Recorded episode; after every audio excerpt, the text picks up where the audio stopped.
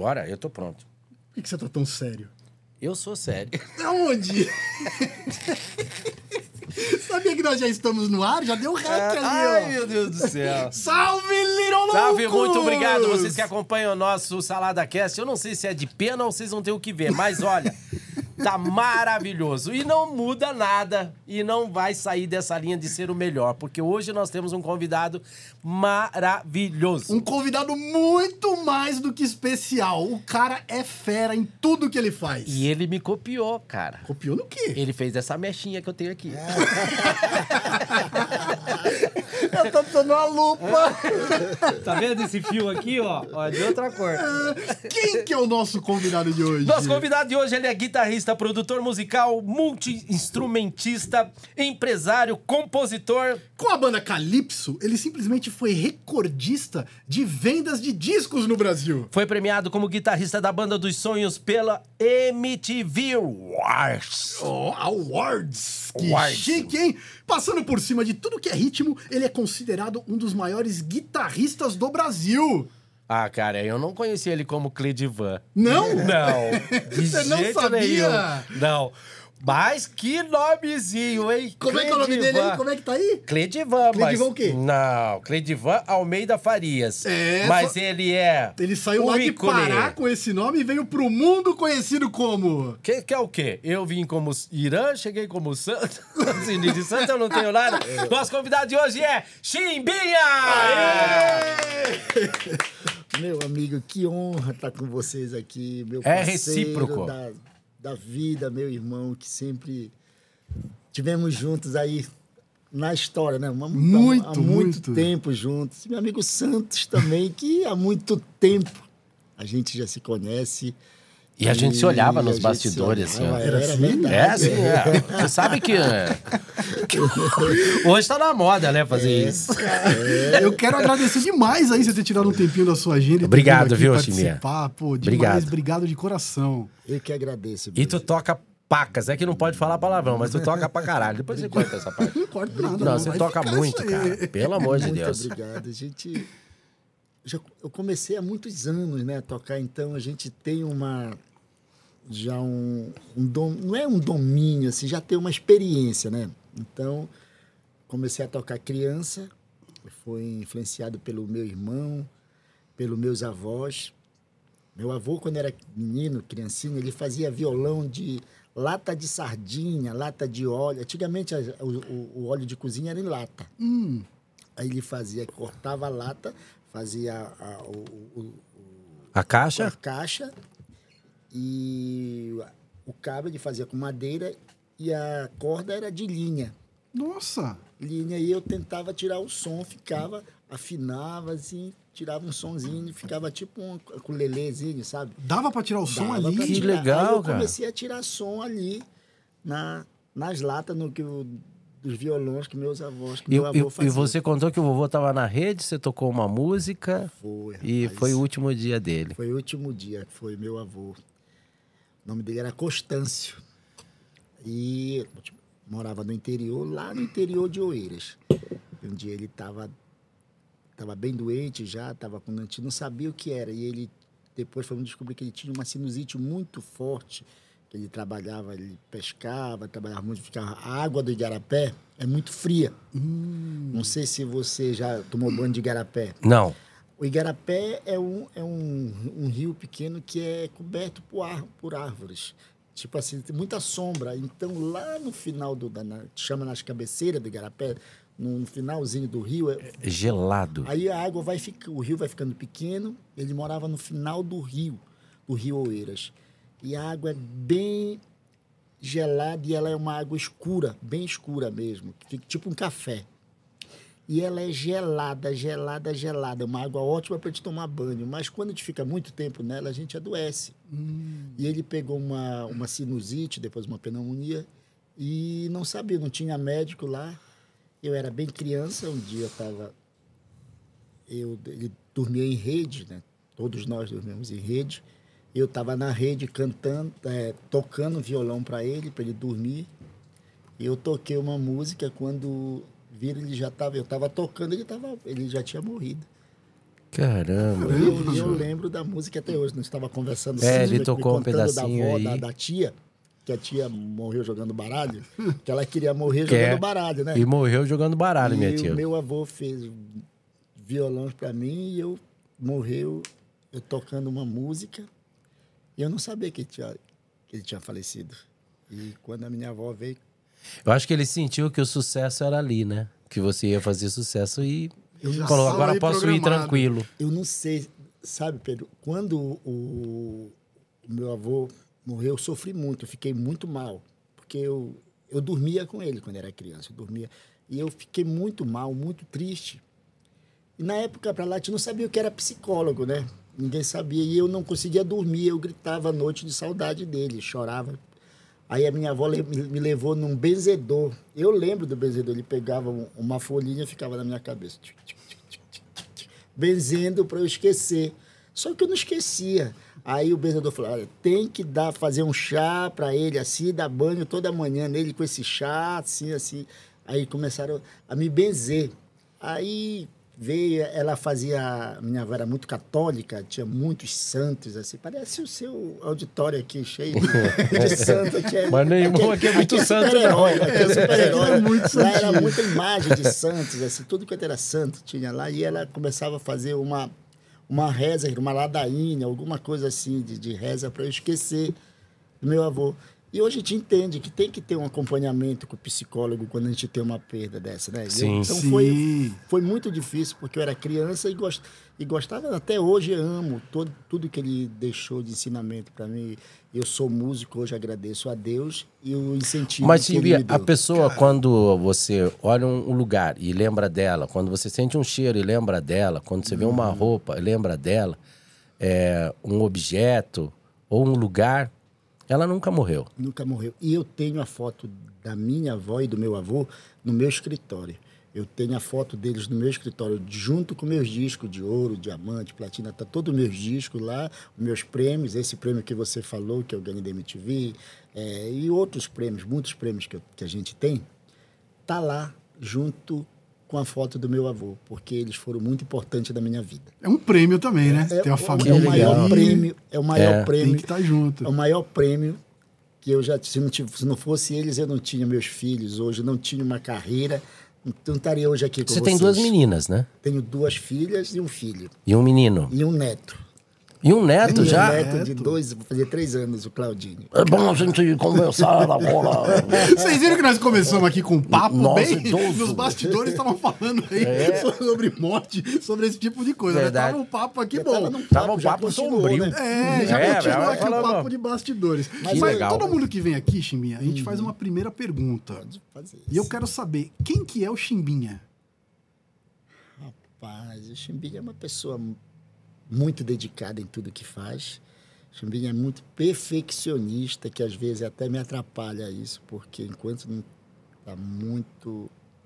não está do jeito que eu quero, eu não consigo parar. Então, eu sinto muito quando eu vou mixar um disco. O aí, ele, ele se transforma, porque enquanto não tiver do jeito que, que eu acho que o povo merece, porque povo merece coisa muito boa. Então a gente tem que se doar para o povo e fazer o melhor, porque é- para a vida toda. Quando a gente faz uma coisa, é para a vida toda. E todas as músicas que a gente faz, a gente não pensa em tocar, só tocar um, dois meses e parar porque a gente vai ganhar dinheiro. Não, eu penso que a música tem que ficar. Então o Chimbinha é muito dedicado em tudo que faz. Que legal, isso a gente nota, né? E- Dá, dá para saber mesmo, né? É, é, as meninas, a Yasmin, a Rebeca, A elas, Rebeca, elas minha gostam de música, tocam, curtem esse. A minha filha Rebeca, ela, é, ela estudou muito tempo canto, estudou canto, canto lírico. Ela faz canto lírico e, e ela é regente de, de um coral na igreja que ela faz parte. Ela está estudando para ser pastora. O meu filho Iago vai lançar um disco agora, esse mês, mês que vem, né? Que vai ser O o ano, ano que vem, o Iago. Uma música linda já.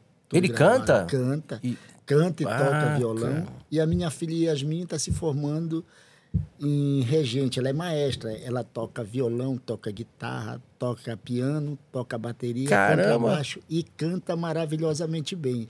Ela está se formando pela faculdade. Quero mandar um abraço para a faculdade que ela estuda há muitos anos, desde criança, que é a Faria Lima. Ela estuda há muitos anos lá. Quero agradecer o carinho que o pessoal tem. Puxa, depois dessa vamos pedir uma bolsa. É uma bolsa lá. é verdade. É, qual que te transformou o vovô? Qual, qual deles? A Rebeca. A Rebeca, que Rebeca. te deu um A netinho. Já é casada já. Pô, Você formou aí uma, Que legal. uma família de artistas, de, De artistas, músicos. é. Você sempre quis ser artista desde pequeno ali? Desde que começou a tocar as guitarrinhas ali? Você pensava nisso? Meu, não. Porque quando eu comecei a tocar, eu não lembro como foi para eu aprender, eu só lembro eu tocando. Eu não tenho recordação assim antes. Eu tenho recordação meu avô fazendo ah, os instrumentos e eu tirando o som já do instrumento, tocando e depois ouvindo as músicas na rádio. É eu tinha- autodidata, então, você. Autodidata, Ah, cara. Ouvindo as músicas na rádio e já tirando, por exemplo, essa música que eu, que eu falei para você que há muito tempo que eu não toco, essa música eu, eu, eu ouvia na rádio AM, que ele tinha um rádiozão, bonitão, de madeira, e eu to- escutava.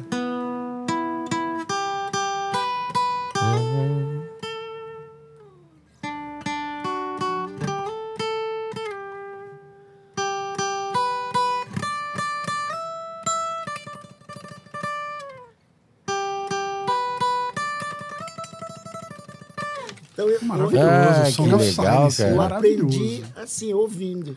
Você aprendeu essa música, que é uma das Ouvindo. mais difíceis, ouvindo. Ouvindo, várias, muitas músicas assim, eu aprendi. É um orgulho você falar que os filhos, né, te puxaram. Eu, ainda bem que meus filhos não me puxaram. Ainda bem. Graças Já a Deus, pensou? cara. Pelo amor de Deus. Já imaginou, cara? Que Que decepção. sorte a dele. Ufa, cara. Muito obrigado aos meus filhos por não puxarem o Você pai. falou que Obrigado. o seu avô ele fazia ali o instrumento com a lata do óleo. Você veio de uma família bem humilde. Bem humilde, bem humilde mesmo. A gente morava no interior de Oeiras do Pará. Aí depois fomos para a cidade de Oeiras e de em 85 eu fui para Belém. A minha família já Com tinha 18 ido. anos você foi, né? Não, eu fui, tinha menos. Menos tinha, de 18? Tinha 10, 10, 11 anos. Você já era produtor musical. Não, eu fui produtor com 15. Uau! 15. Com 15 anos foi o primeiro disco que eu assinei.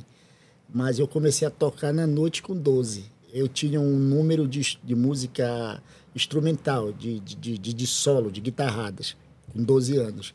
Eu tocava numa banda aqui onde eu tinha um número. Em 87 eu entrei na banda.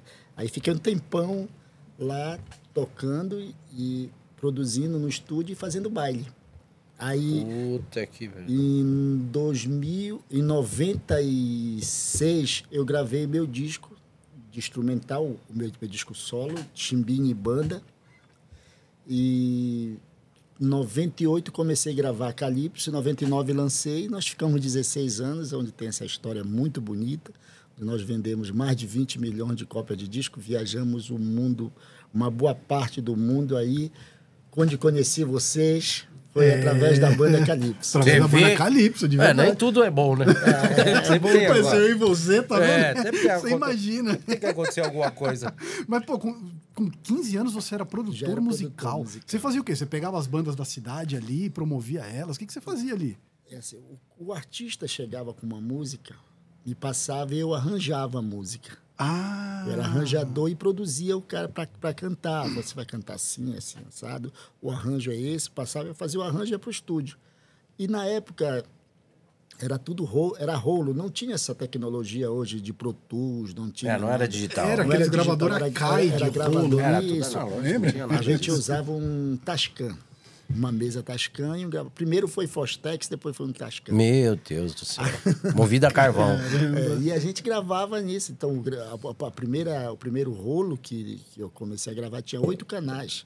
Só funcionava seis, porque o das pontas sempre dava problema, né? E aí a gente gravava, mixava, fazia o ping-pong, acho que vocês lembram, e mixava de novo. E assim saía. Eu comecei criança já dentro do estúdio, mixando, aprendendo tudo. E depois de um tempo eu gravei meu primeiro disco, que era Chimbinha e Banda, que eu montei a minha banda.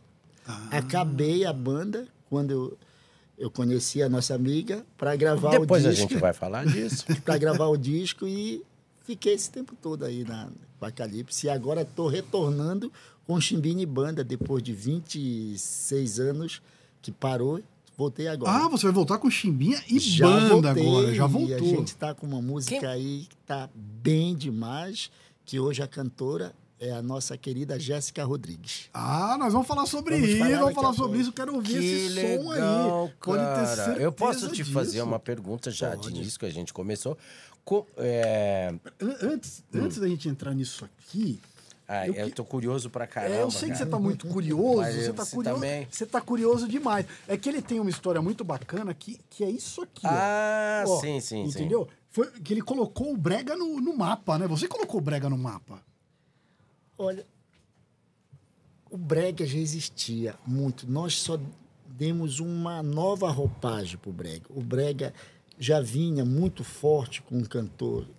Os cantores do, do Nordeste, de, de lá do Hoje não Norte. tem muito. Aqui, aqui não. Tem, tinha lá é, Reginaldo Rossi, Adilson Ramos. Mas vivo tem Amado Tem. Batista. O Amado não gosta de ser chamado de brega, então Mas é ele brega. é sertanejo. O Vou Amado, mandar esse corte pra ele. É, mas é, brega. E Amado eu, não eu de adoro ouvir É, ele. Eu também, amo, o Amado é um dos melhores Adoro. amigos que eu tenho. Meu Ah, pode deixar o que for de mim, eu gosto dele. Eu gosto dele Tá bom. também, muito. Então tinha Dilson Ramos, é, Reginaldo Rossi, tinha, meu Deus do céu, um milhares de cantores lá na região que fazem esse ritmo, Juca Medalha, Ted Maxi, é, Chico Roque, é, meu Deus do céu, João Viola, Borba de Paula, um monte de artista que fazem esse ritmo. E Alípio Martins, tem v- vários, sabe? Né, não quero esquecer. Aquele que sabe, jogava é calcinha. gente, o... né? Quem? Que jogava. Vando. Vando, Vando era Vando, brega, né? Vando. Você trabalhou com todos eles ali? O Vando era mais samba, mas ele cantava brega. Ele can- tinha um brega, mas, É. mas eu considero o Vando mais sambista. O Vando tinha um samba muito Tinha. bacana. O Vando, o que estourou dele foi o brega, mas o Vando começou no samba. Eu ia falar nisso, eu preciso procurar a família dele. O quê? Ah, não, eu- ele tá com a calcinha da minha esposa até hoje. que ela jogou. Tá em algum museu É, aí. é, vou Isso aí você não vai procurar, recuperar, não. Pois é, e eu comecei a, a gravar muitos artistas lá no norte. Meu amigo Paulinho, de gravadora da Continental, da Chantecler, a galera toda da- da- das gravadoras, quando ia para o norte, mandava para eu fazer as guitarras e às vezes arranjar, porque a maioria da- da- da- da- dos artistas daqui tinham seus arranjadores. Eu fui muito, atuei muito como guitarrista. Ah, você já era conhecido, ali Conhecido. do meio do artístico como Isso, guitarrista como ali. guitarrista. Nessa época do Brega, você já tava. Já estava trabalhando. Gravei com o Reginaldo, com o Amado Batista, com todo, todos eles. Adilson. Ramos, com todos. Caramba, que legal. E o Calypso, ele, ele já era um ritmo ele é um ritmo. O calypso é um ritmo que, que tem uma melodia meio, tipo assim, que é parecida com a melodia essa- dessas músicas de, de brega e um ritmo mais, tipo assim, mais rápido, é mais, mais acelerado que os bregas desses cantores, mas as letras são um pouco parecidas. São quase a mesma coisa. Sabe, a letra falando de amor, falando da- do, do dia a dia, falando de pouco da, do, Chifre da vida. Mas fala muito do chifre também, fala, né? fala bastante. Apesar que eu acho que todos nós somos chifrudos ou já fomos, né? É, tem coisas que é melhor a gente não saber, não é? Quem Quando não sabe, não é vê, igual consórcio. sente. quem não sabe não é, não é verdade? Quando os olhos Eu não acho vê, que é o que nem consórcio, uma hora vai ser sorteado. Você tá pagando. Eu queria saber como que começou o Calypso e como que você conheceu a Joelma. Eu, nós começamos a Calypso com o meu disco, né? Tipo assim, o, o Calypso é o nome da nossa, da minha primeira música de trabalho, que é Dançando Calypso. E um dia a- ela foi me procurar para gravar um disco dela, para um disco de um, um disco. Ela só tinha dinheiro para fazer duas músicas. Eu coloquei numa gravadora, num- num- numa coletânea, que antigamente tinha coletânea, não sei se você lembra da época da coletânea. Coloquei numa coletânea e eu gostei da voz. Aí começamos a se conhecer melhor, pá, pá, pá. com dois dias a gente já estava morando juntos. Dois dias. Dois dias. Aí fiz a proposta para Pra Fala... gravar um disco. Ah, que susto. eu fiz a propaganda. a proposta para gravar um disco dela. Aí, pá, quando ficou pronto, falei, bora montar uma banda, já que eu tô com, com o pessoal trabalhando comigo, eu tô com um disco bacana, vamos pegar esse disco e transformar numa banda. Aí eu tinha um nome Cacicó, que é de um ritmo também, que tinha... Cacicó é o quê? Um, é um ritmo que é assim...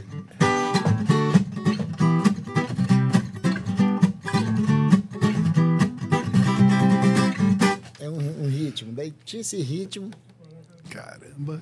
Que legal, E o cara. ritmo calypso. E o calypso, como eu, é- eu era conhecido como o rei do calypso lá nos estúdios, chegou um rapaz e falou: Rapaz, põe calypso, porque você é conhecido como o rei do calypso. E foi Aí aprovado. que ficou o Toca um pouquinho do Calypso pra gente. Vai. Vamos ver essa diferença aí.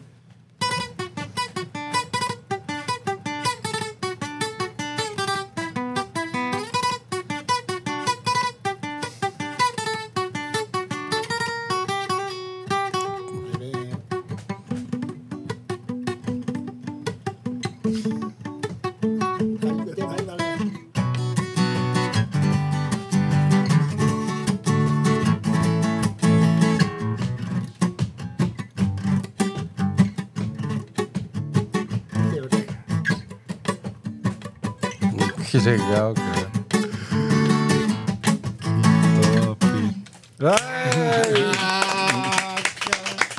É, nunca mais vou pegar no violão.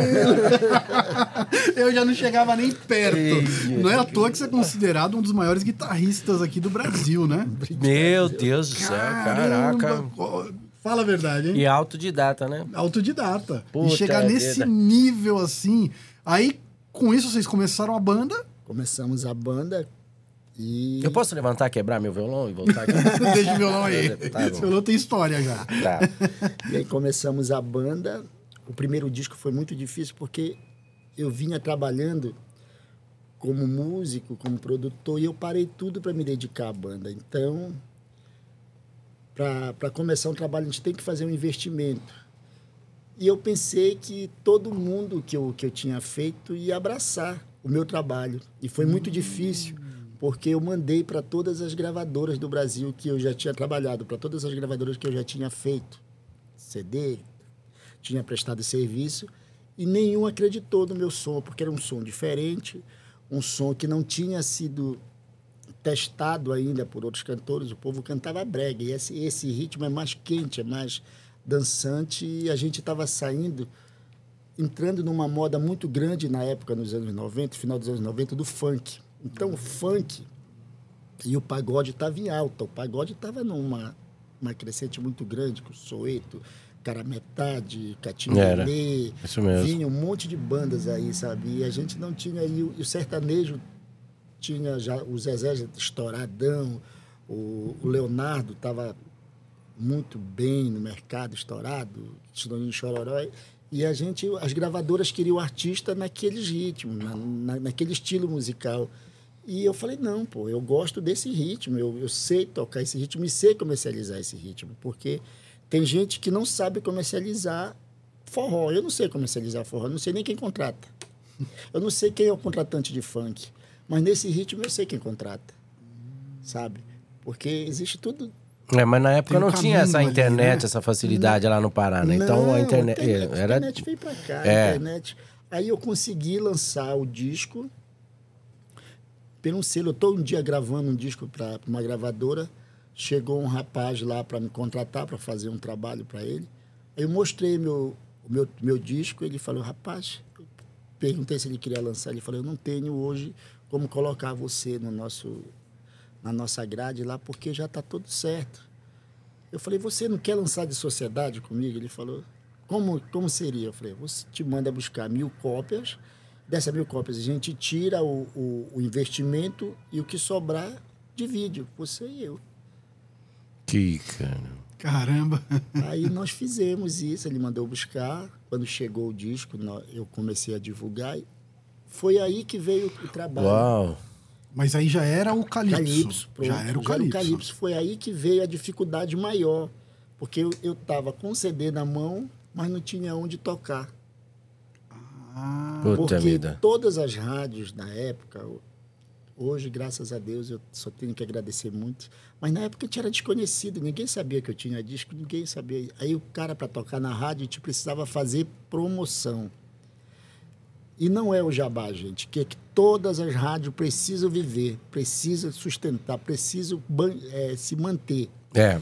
E então as rádios precisavam fazer. Não era conhecido, a nossa música não ia dar resultado nenhum e eu precisava tocar, mas eu não tinha condições de comprar um pedaço de sanduíche desse para dar para eles.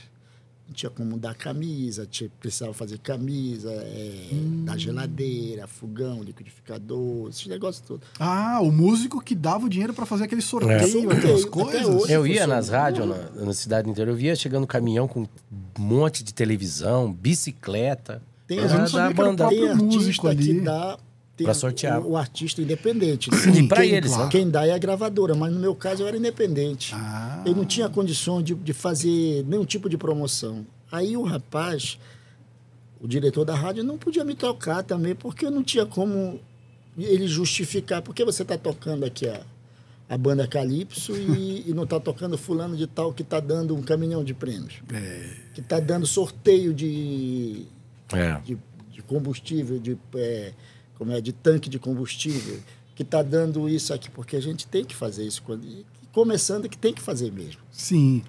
Aí eu não, aí eu não toquei em rádio. Fiquei muito triste. Um dia saí da uma rádio lá em Belém, atravessei uma rua, vi um porte tocando numa aquelas caixinhas que se chama publicidade, rádio de porte, de cipó. Aí eu fui andando e ouvi tocar um disco todinho que eu tinha feito. Andei, andei, andei. Quando dobrei numa rua, chama Pedro Miranda, perguntei aonde ficava aquele estúdio. O rapaz me, me apontou, disse que ficava ali. Eu fui lá, conversei com a secretária que eu queria falar com o controlista, porque dessa publicidade é controlista. O cara que ficava antigamente, hoje eu não sei como é que chama, era o controlista que ficava colocando a fita e ajustando lá o som comercial e a música. Colocava o comercial e a música. Que legal isso. Controlista. Aí ela falou, o controlista fica ali. Daí eu fui lá, entreguei meu CD, me serviu um café, uma bolacha, daí fiquei conversando com ele, pedi para ele tocar, disse que ia tocar. E eu saí da casa lá da, da, da publicidade, andando a rua toda, ele ficou tocando a nossa música nas, nas caixinhas de porte. Aí eu tive uma ideia. Falei, eu não vou mais para a rádio porque eu não tenho condições de, de, de fazer promoções da rádio, de fazer nada. Eu vou Não, eu queria- levar meu CD para o pessoal de, de, de rádio de porte. Aí eu fiz isso. Né? Em Belém deve ter umas 50, 100 rádio de porte. Fui levar. Aí o, o CD que sobrou eu fiquei dando nas lojas de Belém. Dando na porta das lojas, o cara fazia o comercial da, da promoção que estava fazendo e tocava a nossa música.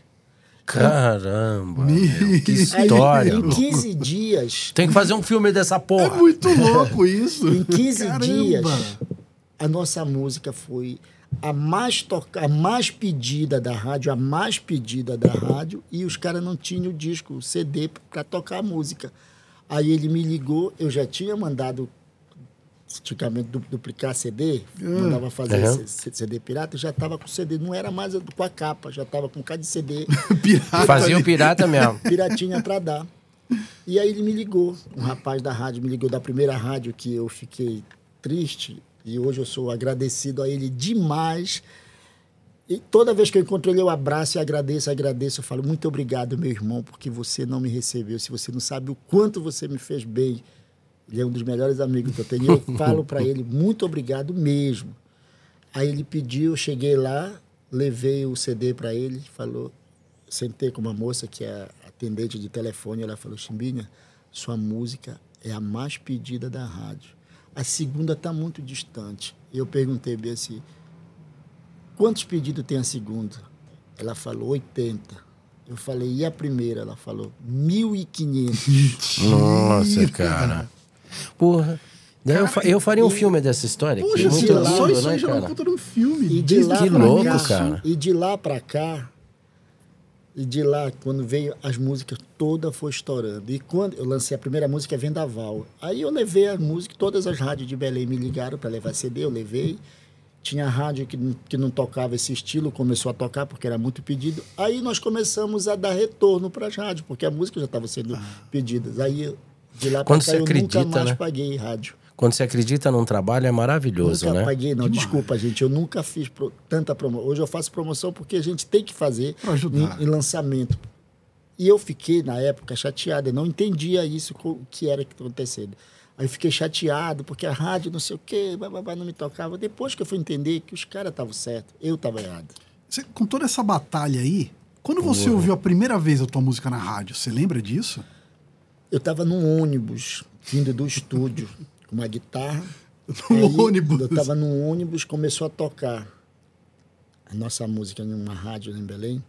Aí o cara começou a falar música vendaval. Quando começou o solo, eu comecei a me. por- Parece que te escuta a música na rádio, ela fica mais bonita. Ela ficou. E eu, eu, eu comecei a me emocionar, assim. Falei, muito obrigado, Senhor, muito obrigado. Tá, tá dando certo, vai dar certo. E a música era boa. E o povo escutando, né, no rádio, no ônibus, escutando a rádio. pá, pá, pá. Depois o cara falou, "Vai, música tal, banda. E o- e o cara ainda errou o nome da banda. Ele não falou Banda Calipso, falou Banda Calistro. Banda Eita. Calistro, errou. Aí, eu- Cara, que história bonita, bicho. Cara, não deu vontade de gritar ali dentro do ônibus, falar, sou eu, Não, é É. a eu, música. eu, eu fiquei feliz, assim, mas... Dá vontade de falar, né? vontade de Olha, falar. sou eu, É, sou eu, sou pô, É eu. seu trabalho Tem um tá ditado ali. que diz: quando você joga o coração em cima do trapézio, o seu corpo vai atrás. Quando É você acredita em você, né? E a primeira vez na televisão? Qual foi a TV? A primeira vez que eu, para fazer televisão, foi um programa em Belém. Um programa do SBT, e coincidência até, eu fiz primeiro do SBT, Eles são os melhores. Desculpa. é, desculpa. eu fiz um programa do Carlos Santos. Carlos Santos é um, é, ele já foi governador, era cantor, e ele tinha um programa de televisão. Aí eu fui, ele me chamou, já a música já estava tocando. Nesse mesmo ano, fomos lá. Tem aí, depois você procura aqui, você vai ver o primeiro programa. Tem, tem no YouTube? Tem, Pô, tem, que legal. Tem tudo. Daí eu fui no. E 2000, não sei se foi 2000 ou 2001, nós viemos fazer o Sabadão Sertanejo Com o com, Gugu. com o Gugu. Foi aí que começou a melhorar, que eu já estava numa gravadora, estava na Sony. Fizemos o Sabadão, depois nós fizemos o, o Raul Gil. O Sabadão só foi um mesmo. Daí no, eu acho que Já- já não foi- deu certo. Não? Não. Aí começou assim, o Sabadão, nós fizemos o Sabadão e não chamaram mais, porque a gravadora só tinha acertado esse mesmo. Aí eu fui atrás de um, de um, de um rapaz para para colocar a gente na televisão. Aí me falaram que eu tinha um rapaz chamado Wagner, que trabalhava com o Raul Gil, que conseguia fazer. O Raul Gil era da, da, da Record. Aí eu fui atrás dele, fui, fiquei num, no escritório assim um- uns dois dias até que me recebeu. Ele me recebeu, ele trabalhava lá. Aí acertei com ele, nós fizemos quatro Raul Gil. Mas eu precisava fazer televisão porque o, a gente começou a ser muito imitado e tinha bandas se passando por nós. Tinha um monte de bandas se passando. Como a gente, a nossa música chegou muito forte e a nossa imagem não, não, não veio junto com a música. Ah, e tá aí tinha pessoal fazendo Aí como se fosse. Podia estourar passando, antes, né? Tinha a pirataria de banda. Sim. não, mas não podia banda. estourar antes porque tipo Todo assim, mundo sabia que era vocês, né? eles não tinham o, o mesmo som no palco, nem a mesma voz, não tinham nada. Então eles faziam o show, chegavam lá e se passavam por, por Calypso. E teve uma banda que gravou, o empresário pegou e montou uma banda com o nome Calypso, uma coisa, um nome antes, Calypso, e gravou um disco nosso. Foi por isso que eu fui lá. Eu não queria fazer televisão, porque eu falava bem assim, não, a gente está bem, pô, está fazendo show direto, para que televisão? Vamos trabalhar, vamos trabalhar. E naquela época eu já tinha, eu conversava muito com, com, com artista que, que falava assim, olha, não, a televisão é bacana, mas você perde a sua privacidade. E vocês estão bem. E nós fomos, tipo assim, obrigados a ir para a televisão, fomos, tivemos a necessidade por conta da... Da identidade, mostrar de- que era De vocês. mostrar a nossa imagem. Sim. A gente não tinha imagem, só a música. Aí, quando nós fomos, fizemos o, o, o- o Raul Gil, passou um, um tempo, o Gilberto Barros liga pra gente, me liga para fazer o Gilberto Barros. Ele tá na Band. Aí nós começamos a ir direto na Band, todo sábado. Aí depois de um tempo, a gente já vai pro Faustão, dá um estouro de audiência. Depois do Faustão, Caramba. o Gugu mesmo me liga numa noite, eu estou em casa, numa segunda-feira, fiz do Faustão no domingo, na segunda-feira eu, eu passo assim umas meia hora falando com o Gugu. O Gugu me liga para fazer o programa dele no domingo seguinte. Daí nós fomos para fazer uma música, ficamos duas horas no ar. Você lembra? né? Duas horas no ar, já não tinha mais o que tocar. Já, Já vejo o Gugu falar. todo. Desculpa aí, não liguei pra você. Aí nós conversamos muito, muito, muito mesmo. E, e o Gugu foi muito importante, que ele abriu as portas lá pra gente e ficou. Nós se tornamos amigos. Muito bacana. É, o Gugu descobriu que- muita gente ali, deu oportunidade para muitas pessoas, muita gente cresceu ali. É, é. Que história. É, quando ele, ele gostava, foi muito cedo, quando né? ele gostava, ele mesmo ligava pro artista, É. sabe? Ele foi muito cedo. Depois Caraca. ele sempre ia com a gente um rapaz de Juazeiro que andava com ele, que trabalhava. O não Bulhões, não é? Não é, não. De lá, da, de lá do Nordeste, Juazeiro do Norte. É, o Bulhões era de Juazeiro do Norte, é- que era o não- câmera que acompanhava ele não, ali. Não é o Bulhões, Não era? é outro. Ele Não era, era o- produtor? o- não era o Mário? De Juazeiro do Norte? Quem que é, Paulo? Você lembra de algum? Eu acho que era, o- eu acho que era o Ele era Mário, não era, produção? Da Pedro? produção. Hein, Pedro? Que Mário? Eu acho que ele não tá mais. Não tá mais. Eu não acho que ele saiu. É que tinha tanta gente ali. Tinha o Wagner Manfesoli na época, tinha o Eu- Goiabinha. Goiabinha. é, o Serjão. O Goiabinha Nossa, sempre bem- falo com ele. O Goiabinha Juazeiro. sempre me manda vídeo. É, O Goiabinha tá aí, firme. Tem bastante gente da época ainda. gente, é. Mas qual que era. Você sempre cuidou de tudo ali da banda? Tua função era, era cuidar de. Você fazia tudo. Você fazia os arranjos, você fazia a parte comercial, você fazia tudo ali.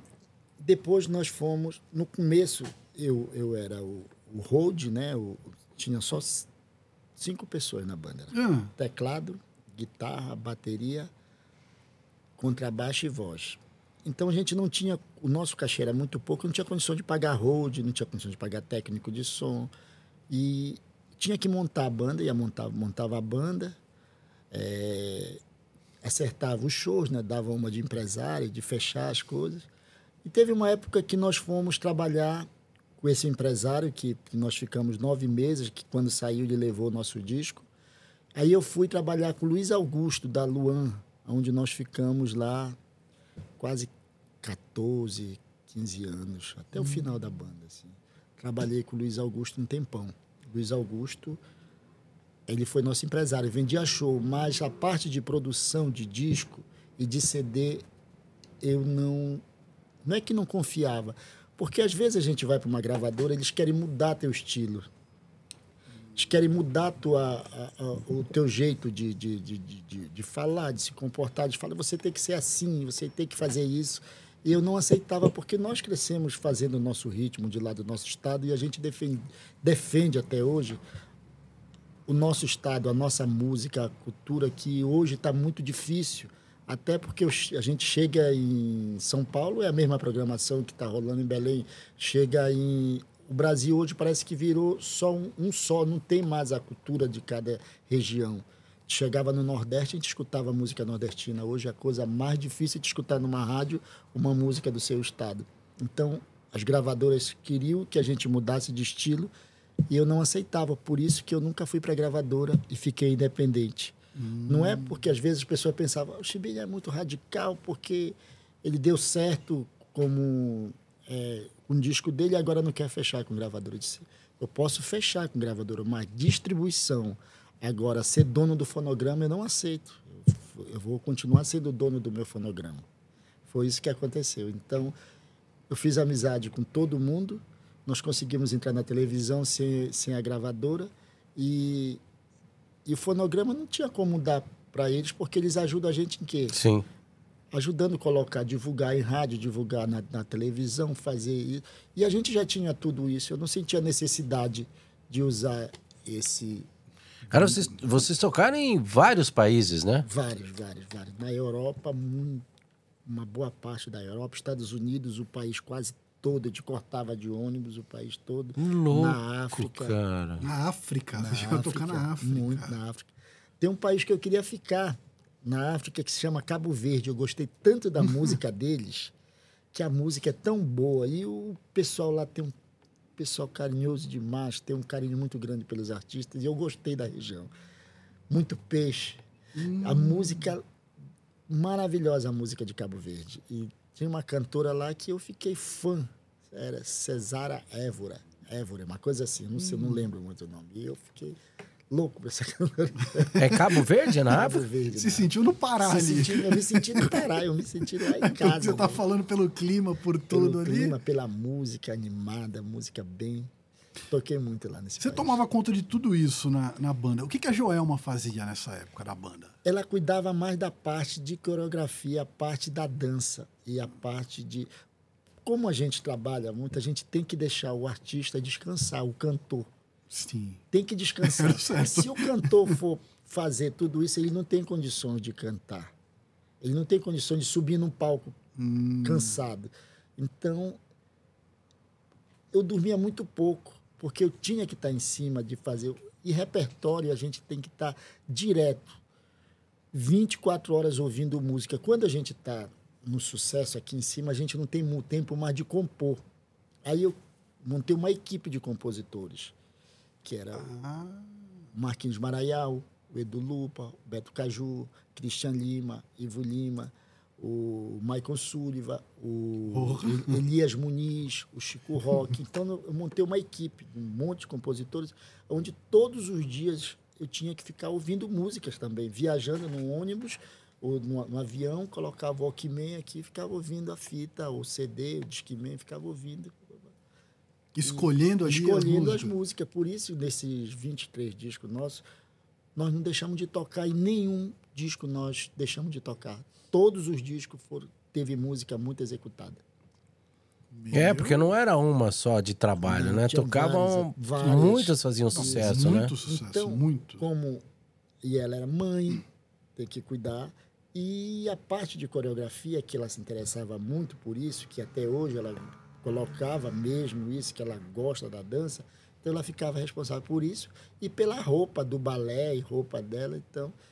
E A eu coreografia ela que criava? cria, é, ela que cria. Caraca. Pô, era uma equipe ali Uma porreta equipe, mesmo. é, cada um tinha, cê cada, pode- Hum. cada um tinha uma função. Aí os- a parte de show ficou com a, com a Luan, com o Luiz Augusto. E a parte musical, CD, ficou comigo. E a parte de dança, porque a banda tinha vários. Você, Tipo, você falando assim, me lembrei do Shaolin, quando ele tava, né? é, saudoso Shaolin. Ixi. Ele imitava ela. Isso aí. Ele saía, ele falava assim. E aí a gente ia lá fora, eu fumar um cigarrinho, ele falava, cara, tu tonto, bicho. Isso mesmo. Ele falava, Ele tô com dor de cabeça, cara. Ele fica mexendo a É, cara. ele, porque ele fazia ela, ele ficava, cara, tô tonto, tô com labirintite. Ele falava. Ele era ela É, e, ele fazia e, ela. o, e o Tiriri, que era o Chimbica. É, tem bica, verdade. Chimbica, Tiriri. Mas era muito engraçado ele falar, né? Tiririca. Que ela balançava tanto a cabeça que ele, ele chegava lá fora e falava, cara, eu nem vou fumar, tô com labirintite. Ele falava, O Tiririca ia pro show, ficava do meu É. lado pra, pra ver eu, eu tocando, o jeito que eu fazia, pra ele ficar com a guitarra. Verdade. Assim, ele falava, Bicho, eu tô aqui te estudando, porra. Aquele estilão você usa até É. hoje. Você não mudou o estilão. Não, e a ideia de colocar aquela mecha aqui, assim? foi nessa época. Quem te deu essa ideia? Pode xingar. Não, não, não foi. Eu tô na sua frente. Era charmoso. Não, eu tô na frente dele. Eu, ho- hoje eu me tornei uma pessoa assim. Eu falo como se eu fosse morrer amanhã. Pouco me Tá importa. tá. Então, se eu gosto. e eu ficar chato eu falar se não tiver na sua presença. O cara Tá fala por detrás. Não, é verdade. Que foi essa? Era horrível. Quem que deu Eu tirei depois, eu fiquei, tipo, eu usava, eu usava boné no dia a dia. Não, não, foi ótimo, ótimo. colocava num, palco aquilo e na televisão. Ah, O que aconteceu foi que pegaram o nosso disco, né? Quem te convenceu? Deixa ele contar, né? Você quer mandar um abraço? Vai Pegaram o seu disco e aí? Pegaram o nosso disco que, que tava, tava pronto e lançaram na nossa frente, né? Colocaram o nome daí. Como a nossa música era mais conhecida que nossa imagem, eu precisava de alguma coisa diferencial. Tipo assim. E eu sou eu gosto do Pepeu Gomes, adoro Pepeu Gomes, sou fã do Pepeu Gomes. E na época que o Pepeu Gomes tocava com Novos Baianos, ele tinha umas mechas, só que o cabelo dele era grandão, tinha uma mecha azul, vermelha. O Pepeu é rosa, melhor, um dos melhores também na É, guitarra, né? é, cara? é, muito é, foda. Como eu sou fã do Pepeu, eu falei, vou montar uma mecha. Um- um- só que não era mecha, não era mecha. O cabelo ficou pintadinho, ficou tipo assim, um bocado de pintazinha, assim. Não sei se foi amarela, assim. Eu não gostei, odiei isso.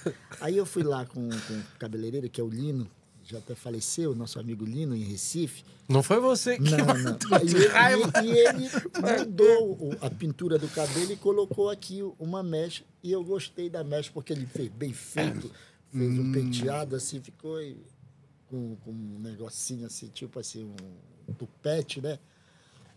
Foi, vai chamar a atenção, né? Aí nós tiramos a foto do, do- nosso disco e o povo começou E como chamou a atenção? a conhecer a banda, a nossa imagem, a, a original é, É. do guitarrista Que que, tem tem, a a mecha. mechinha. Ah, virou ali a marca, Virou a registrada. marca registrada. Tá vendo, besta? Você tá morrendo de inveja. Você não tem Cara, cabelo pra é fazer verdade, a é mecha. verdade. Eu não posso falar nada. Quisera eu poder fazer uma mecha. Ah lá, tá vendo? Ele foi fazer lá o negócio, ver se dava pra fazer um implante de cabelo. É. Cara, o cara olhou não pra vai cara acreditar. dele e riu. Eu não tinha área doadora. Não tem como. tem ter. Não "Você tenho vai Pode- nada. Pode tirar da barba, Não, e ele falou assim: tira do peito. do peito. tem que ficar. Não pode emprestar, não? Nem raspar eu raspo, ó, não Vamos tem. pôr aí, ó. Não, ele falou, é, ele falou, tira do peito. Eu falei, cara, eu não tenho nem no saco, não tem como. Tem que Mentira. Eu só tenho aqui Como mesmo. não tem no saco? Não tenho pelo no saco, quer ver, ó? Não, Mas não é possível, bicho. É, Que depois que eu tiver de Santos, eu vou contar essa que falando do é saco. esse? Eu não sei que porra, eu não tenho. Tenho pelo nenhum, cara. Eu não sei que eu tenho barba. Até me admirei. Eu É. deixei uma vez e falei, vou envelhecer o Santos como eu. Mas o entrevistado é você. Você ganhou muito. A banda Calypso ganhou muito dinheiro, né? Muito. Nós trabalhamos bastante. Quando a gente trabalha bem, a gente é Da- recompensado. né? recompensado. A gente é recompensado pelo, pelo esforço, pelo trabalho. Então, nós fomos bem recompensados com tudo isso. Com todo esse nosso esforço, com toda a nossa luta.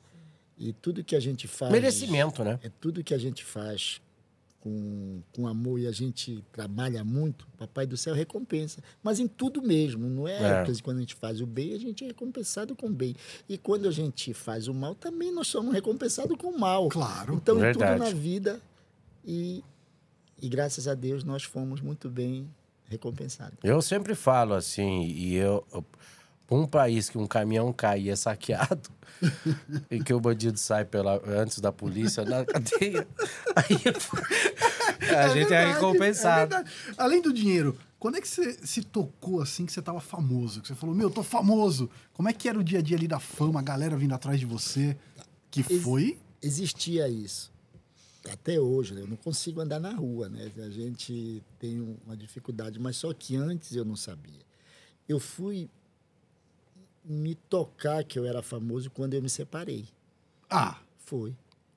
Porque na época a gente vivia dentro de uma bolha, era um turbilhão de, de, de, de, de- de trabalho que a gente não tinha tempo de pensar em fama. A gente não tinha tempo de, de ter aquela coisa. Quando o artista é de uma gravadora, ele tem o, o diretor musical, ele tem o arranjador, ele tem o, o- uma equipe de marketing, ele tem o divulgador, ele tem um monte de, de assessores ele só é o artista, então ele tem que viver para cantar, dormir bem, tem que estar na televisão com uma boa pele, tem que estar tudo certo, entendeu? Mas quando a gente não tem isso por trás, a gente não tem tempo, a gente tem que trabalhar. Então, eu me dedicava ao trabalho direto, 24 horas praticamente, eu dormia muito pouco, então a gente fazia muitos shows e eu não tinha tempo de pensar na fama, porque eu saía muito pouco de casa, era só para o trabalho do hotel, para o local do show, vinha para casa, ia para a televisão, para a rádio, ficava.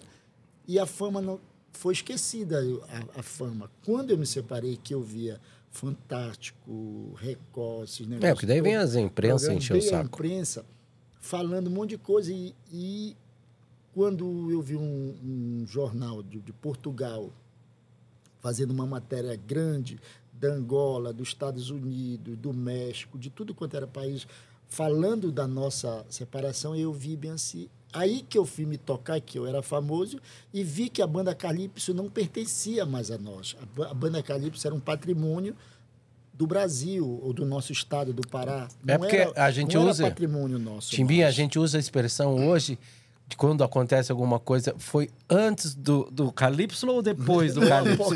O pós-Calypso. Ah, É, após após- Calypso. é verdade, a gente sempre- todo mundo fala. E- Mas isso aí aconteceu quando? Antes do Calypso ou depois? Então é uma referência, É né? verdade. Que Acaba coisa incrível, né? mesmo. Então eu fui me tocar, porque eu era famoso depois que aca- acabou, após o Foi. Calypso. Você Então, não, não aproveitou a fama, então?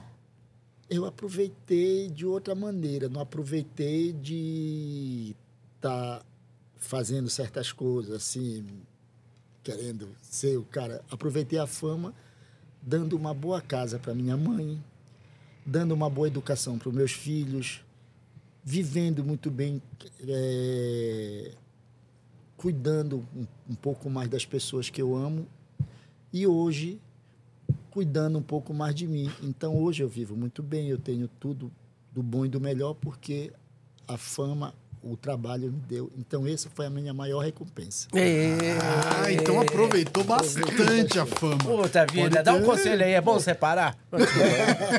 foi sem querer, foi sem querer. Mas saiu. Você já tá De boa, saiu natural. Saiu A Rita natural. tá eu vi que ele tá tão feliz que, eu, que eu tinha que perguntar. A Rita tá assistindo, É. você toma vergonha na cara. No momento que separa, é turbulento tudo, mas eu vejo a felicidade dele. Depois.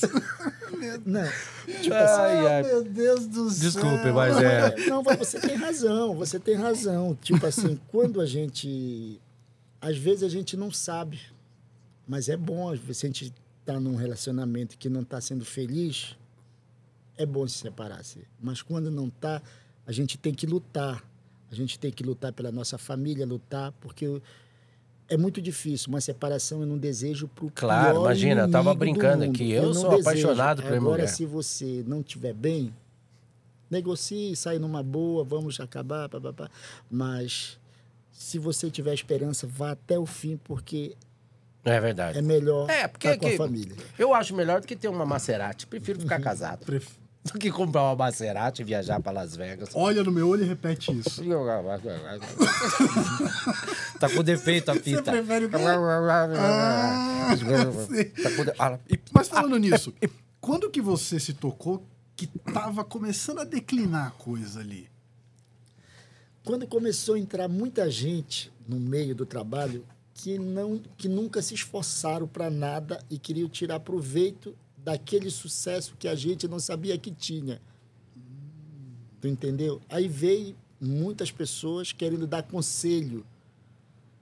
O que você tinha que fazer, o que não tinha que fazer, a roupa que você tinha que usar, a maneira que você tinha que se comportar, falar, a comida que você tinha que comer. No dia que, que, que ela deu fim na banda, que ela acabou com a banda no programa da, da Sabrina, eu pensei que ela estava acabando para ir para a igreja evangélica.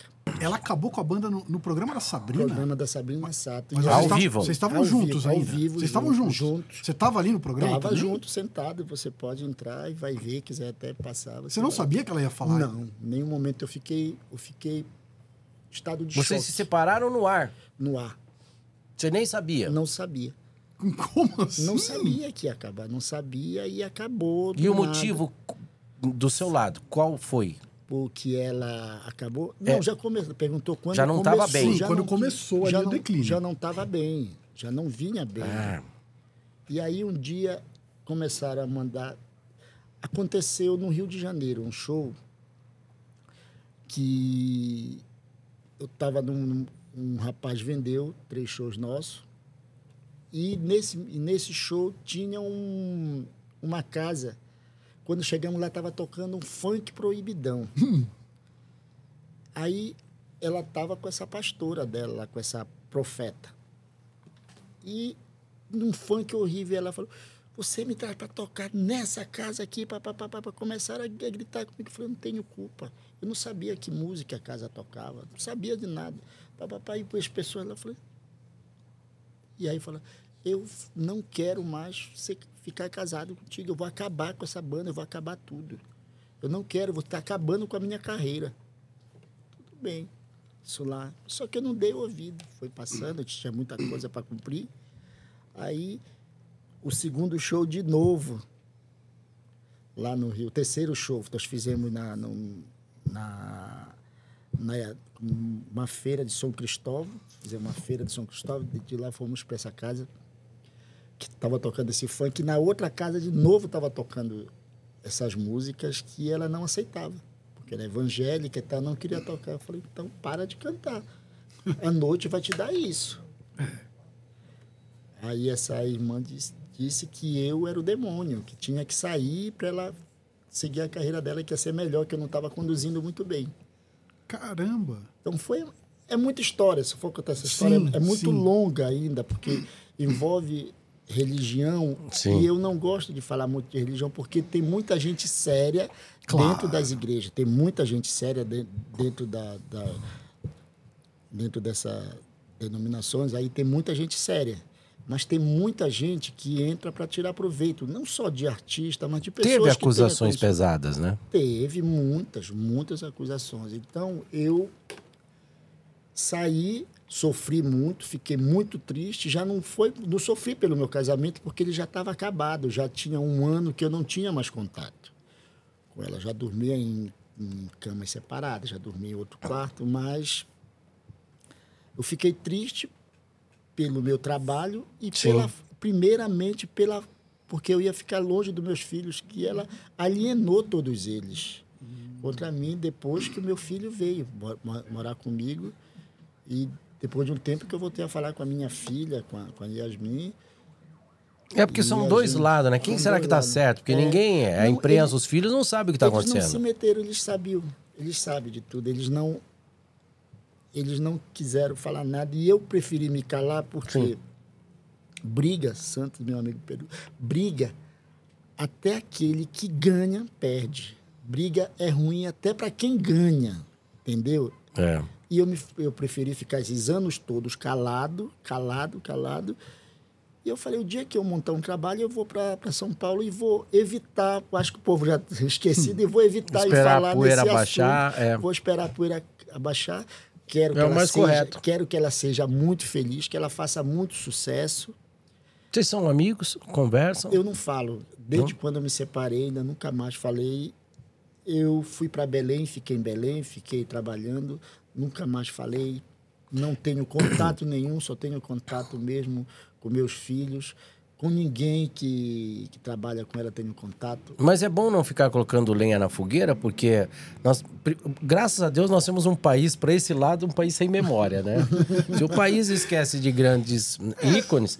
Mas você chegou a ser expulso do palco, mas- né? Oi. é, não, é, não é colocar lenha na fogueira, é que a É tua que história lembra, é muito né? ligada a isso. Sabe por quê? Faz parte Eu vou da te tua falar história, por quê. né? Não vai adiantar você ir em nenhum lugar que as pessoas não vão comentar isso.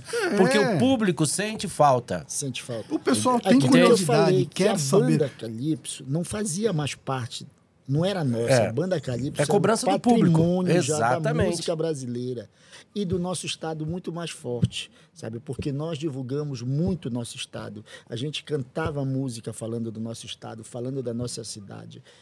Nós fizemos músicas para Belém. Eu tenho uma música que se chama Pará Belém.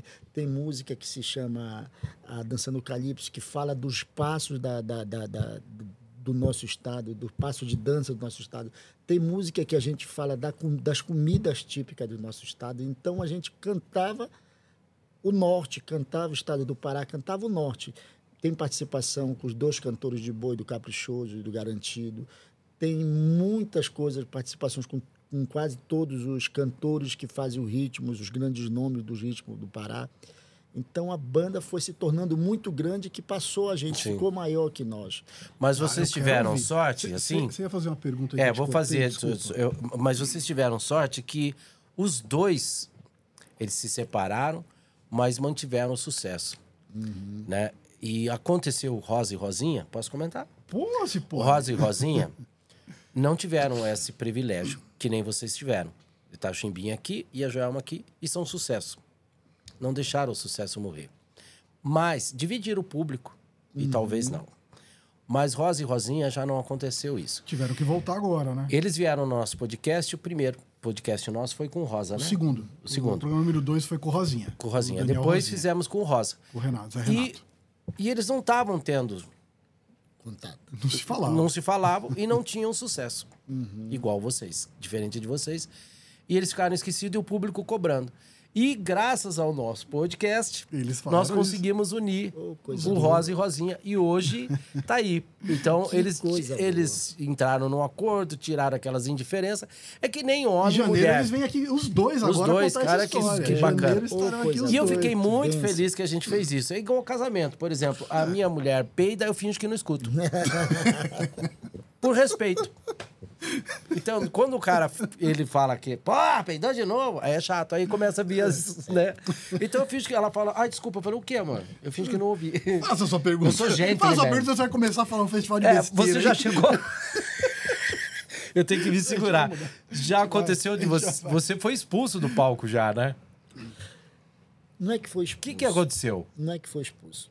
Quando aconteceu a parte da, da separação, que ela foi na- lá no programa da, da menina lá, dizendo que ia acabar a banda, e ela começou a me hostilizar no palco. Gente tem uma música que se chama A Lua Me Traiu.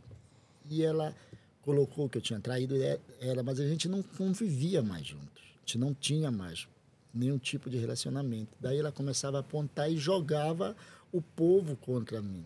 Aí, No- no, Ah, palco. sim, e lá sim. em, em Brasília tinha mais de 50 mil pessoas. E ela começou a fazer um discurso, ela tinha o poder de ter o microfone na mão e eu não. E ela pegou, fez um discurso, E- se fez de vítima E o público. e o público foi, o- não todo o público, mas uma boa parte do- do- do- dos fãs dela vieram para me linchar. E eu saí fugido, fui e fugi para viajei para não ser linchado. Aí tá eu falei, tipo assim, que se acontecesse aquilo, eu não, não subiria mais no palco. Aí ela foi e entrou com uma protetiva para eu não subir mais no palco. Caraca! Aí essa protetiva eu derrubo a protetiva. A protetiva foi derrubada. Dois dias depois não tinha mais protetiva. E aí eu fui, passou um tempo, fui para Teresina. Quando chegou em Teresina, eu entro no palco. Primeiro ela queria que colocasse uma fita. Uma fita para separar o palco. Eu disse, não, eu não aceito isso. Disse, não aceito isso. Porra, nós fizemos um trabalho tão bom no Brasil para chegar a esse ponto, eu não aceito. E aí a advogada dela começou a insistir, queria a fita, disse, não aceito. Não tem o show. Se não, tiv- se não entrar, não vai ter o show. Vamos cancelar o show. Aí até que deu, papapá, e na hora mudou tudo. Todo que, tudo que nós conversamos, que eu conversei com a advogada, ela mudou tudo. Aí eu entrei no palco, fiz a abertura do show, tudo, puxei a música, a primeira música, ela não entrou. Aí eu fiquei solando a música toda, puxei a segunda, ela não entrou. Eu solei a música todinha. te- Aí ela entra na quinta música. Quando entra na quinta música, ela chora no palco, começou a chorar. Aí as Puta pessoas começam a me vida. jogar lata, garrafa, Aí é óbvio, pedra, né? Homem- Eu saio do palco, daí eu prometi que nunca mais eu subiria no palco com ela. Levei um bocado de latada, um bocado de garrafada, pedrada, acertou pedra, tudo em mim. Aí eu saio. Quando eu volto para o palco para pegar minha guitarra, eu saí do palco e deixei minhas guitarras lá, minha pedaleira. Quando eu volto para buscar a guitarra, ela está dançando a coisa mais feliz do mundo. Aí eu vou, pego a minha guitarra e saio do palco e deixo a pedaleira e um violão lá. Só tiro a guitarra. Aí nunca mais eu peguei a guitarra e no violão e nunca mais eu subi no palco. Nesse dia, no outro dia, era um, isso foi numa num sábado, no outro dia estava no Fantástico falando do, de- do que tinha acontecido e eu prometi que nunca mais subiria no palco com ela e nunca mais eu subi no palco. Ó, Você fez até com a sonoplastia das gotas Você do ar-condicionado. Caraca. Depois de toda, o- toda o- essa situação, como é que foi se reinventar agora? Porque agora a gente tem um chimbinha novo aí na área, né? A gente tem Eu venho um testando. trabalho novo, tudo novo, Isso cara aí. nova. Como é que é isso? Eu vinha testando já, Tem alguma coisa? vinha testando, pensando em, em- em como voltar. eu fui para Belém. Depois que aconteceu tudo, eu fui para Belém. Aí fiquei em Belém, montei um trabalho com, com meus amigos que trabalhavam no baile comigo, que tem disco também lá no estado, disco. Eu montei um projetinho, um projeto com eles e fiquei trabalhando, um projeto pequeno, para ficar só no estado. E nós começamos a rodar no estado do Pará, do Amapá e uma parte do Amazonas. Ficamos rodando. Aí chegou na pandemia, parei, fiquei dois anos sem sair de casa, só. Aí eu montei esse trabalho que se chama Chimbini Banda. A Junto Jéssica, com- a Jéssica já estava trabalhando comigo. Pega a coquinha ali. Tá. Não, vou tomar uma água. Vai tomar uma Quer água? água? Ah, não. Deixa eu pegar. Aí, Pega aí uma. a Jéssica já trabalhava comigo, já estava trabalhando comigo, chamei ela para fazer esse projeto do Chimbini Banda. Nós lançamos Chimbini Banda agora, lançamos e montamos um show que se chama O As e as Damas, onde nós temos Hum. oito dançarinas num palco e a Jéssica. Temos um naipe, né? De Que damas legal. e, e eu, o As, e vamos rodar A Jéssica faz contigo. a Jéssica, que é a voz do Que As canta. e as Damas do Posso te perguntar Banda. se tá namorando a Jéssica? Não. Tá louco? Eu A perguntar. esposa dele ali, homem. Não. Ah, sim, agora ele tá com nova esposa. Ah, vou perguntar, não sabia, não conheço a sua esposa. Como é o nome da sua esposa atual? Ah, o nome da, da, da, da esposa? Quase Karen. você falou Jéssica. Karen. É Karen a sua esposa. Karen. A E Jéssica ninguém é conhece. Pode Eu não conhecia a Karen. pode trazer Karen, aqui, vem cá. Pode vir, aqui é a Karen. Meu, você é muito bonita, Karen. é a esposa- Quanto tempo você tá com ela a Karen? não gosta talvez Ah, de já aparecer. Faz um, já faz um tempinho, já uns. Nossa, você é muito bonita, Karen. Eu não te conhecia. Eu nem sabia. Você eu não Obrigado sou pela fofoqueiro. presença aí, obrigado por ter vindo Eu aqui. sempre conto para as pessoas que eu não sou fofoqueiro. Eu não, Imagina. não vejo, eu não vejo mesmo as Imagina. matérias. Não gosto de saber da vida particular da pessoa. Mas uma coisa que me interessou, sua, é, foi de fazer um filme. Eu estou escrevendo um roteiro sobre as lojas americanas, sobre o, o, o corrido. E, e tem alguns roteiros que eu estou produzindo. Eu gostaria de pedir permissão sua para poder roteirizar. Vou conversar com o Ricardo Chacur. Roteirizar um filme sobre a sua história. Porque Demais, é demais. Emocionante, cara. Dá uma minissérie, não dá um Cara, filme é aí. sensacional, Eu claro. tenho hoje quem cuida Quanto da tempo minha... vocês estão juntos? Uns cinco, seis, anos. Seis anos. Nossa, já. Como é seu nome? Princesa Karen. A Jéssica que tá Muito com você bonita. nesse novo trabalho A aí. Jéssica, Será que pode a gente vai pôr a poder- Jéssica A aqui? gente vai poder ouvir um som aí de vocês? Vem cá, Jéssica. Vamos, vamos falar desse novo trabalho aí. Posso, posso roubar essa A Jéssica, você conhece ele há quanto tempo? Há exatamente quatro anos. De ser casada, Não, solteira. solteira. Quero lembrar você que minha mulher, ela não, ela tá viajando. Deixa eu ligar um outro microfone aqui. Casa no trabalho agora. É, bonita você também, hein?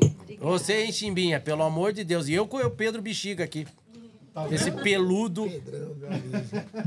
Pô, Chimbinha, a gente Que legal. Menina do céu, eu fiquei, eu fiquei estarrecido com a sua emocionado porque eu gosto de histórias de superação. Eu amo pessoas assim que fazem coisas que acreditam tanto nela que não importa a dificuldade que ela venha, parece que Deus tem uma, uma coisa para ela, né? Eu vejo assim, a, eu vejo pelo Carlos Massa a dificuldade que ele teve desde garoto, desde jovem, e ele chegar a ser o que ele é hoje. Então, essas histórias de superação, assim, me, me chama muito a atenção, me, me fascina. E a sua história é tão bonita, cara, tão legal chegar e não deixar a peteca cair, né? Mas Eu não sabia nem que você estava casado. tô casado. Não tô- sabia. E a Kari, que cuida hoje, junto com o Paulo e o hermano, que cuida da minha carreira, que cuida da, de tudo que eu faço na, na música, eles que cuidam. Então eu tenho pessoas Pô, que são não parou anjos não, da né? Tá guarda na minha vida, que Então já vamos estão um lá. tempo comigo. Não conseguiu ficar sozinho. Não. Não, tá vendo? Por isso que a gente não se separa, porque eu não quero ficar sozinho. Eu e Não- você? É, ele falou, ó, não dá pra se separar. Se separar, volta a casa de novo. ele teve a chance, cara. Ele, ele pulou do zoológico. A bicharada ia comer ele, ele fez o seguinte, andou, andou quilômetros, viu outros, ó, vou pular aqui, que os leão correr atrás de mim. Mas agora, depois de tanta besteira que você fica falando aí, eu, Eu não sou- vou cortar nada disso, tá? Não, mas eu... Agora nós estamos aqui, a Lady Star, que o Chimbinha tá com a Jéssica. Depois eu vou- Jéssica, seja muito bem-vinda aqui Muito no Salada obrigada. Cast. Que prazer estar aqui com vocês. Você é mais bonita pessoalmente. Como que é trabalhar com o Chimbinha? Me fala. Pode falar tudo, viu? Ah, Acabou, vamos é. lá. Trabalhar com chimbinha. Ele é chato? Não, é uma Deixa pessoa maravilhosa. Ele, ele é, tipo, muito, como ele falou, perfeccionista no trabalho, mas é uma pessoa maravilhosa. Quem conhece o Chimbinha, assim, pessoalmente, eu que convivo com ele, é uma pessoa maravilhosa, super engraçado, gente. Exigente. Exigente, É, no trabalho, sim. Muito, amoroso. muito. Com todos os Ele tem amigos. essa cara de ser é, amoroso. E como é que É, você ele é muito, descobriu muito. a Jéssica? Como é que é trabalhar com ela? Como é que é isso Pois aí? é. Eu tava ah, querendo uma voz atrás de uma voz que tivesse um timbre diferente, que tivesse alguma coisa diferente tudo que tinha no mercado. E eu, eu comecei a conversar com, com, com- os amigos, falando dessa, dessa necessidade de ter uma pessoa para cantar comigo que tivesse um timbre diferente. Aí um dia me mandaram um vídeo da Jéssica, só que eu não conseguia ver a, a- ela, a imagem dela. Só a voz, eu só escutava, era muita fumaça, eu escutei. Aí, rapaz, eu gostei, na hora que, que eu escutei a voz dela, eu gostei e pedi o telefone e liguei para ela. Falei, ela ficou. Ela nem acreditou. Aí, na semana seguinte, ela foi para Belém, gravamos um- uma música. Falei, é isso aí que eu quero. Em seguida veio a pandemia e não deu para lançar o projeto, né, o trabalho. E quando terminou, nós começamos a fazer. E ela ficou comigo fazendo. Eu tenho um disco, eu tenho um, um show de instrumental que ela canta também nesse, nesse show, tem música. Ah, vamos ouvir essa voz Que aí legal. que você Quantos tanto aninhos você falou. tem, Bruto? Eu tenho 31. Comecei com Nossa, chimbinha um com bebê. 28. É nada. Eu pensei que era até mais jovem que isso. Música nova, é uma Arranquei a. Raiz, que está Bora disponível lá. lá. no canal do YouTube de Chimbini Banda. Será que tá querendo só provar que você já me superou? Ou tá querendo investigar se eu arrumei um novo amor?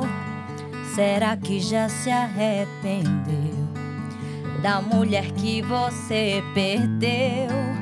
E agora que eu não quero mais você aqui, não. De novo, não. Tô te avisando, não me ligue mais. Do coração eu já te bloqueei. A nossa história eu deletei lá atrás. Não te perdi, somente me livrei. E ainda tem coragem de falar que fez de tudo pra me ver feliz. Nesse teu jogo eu não caio mais. Pois desse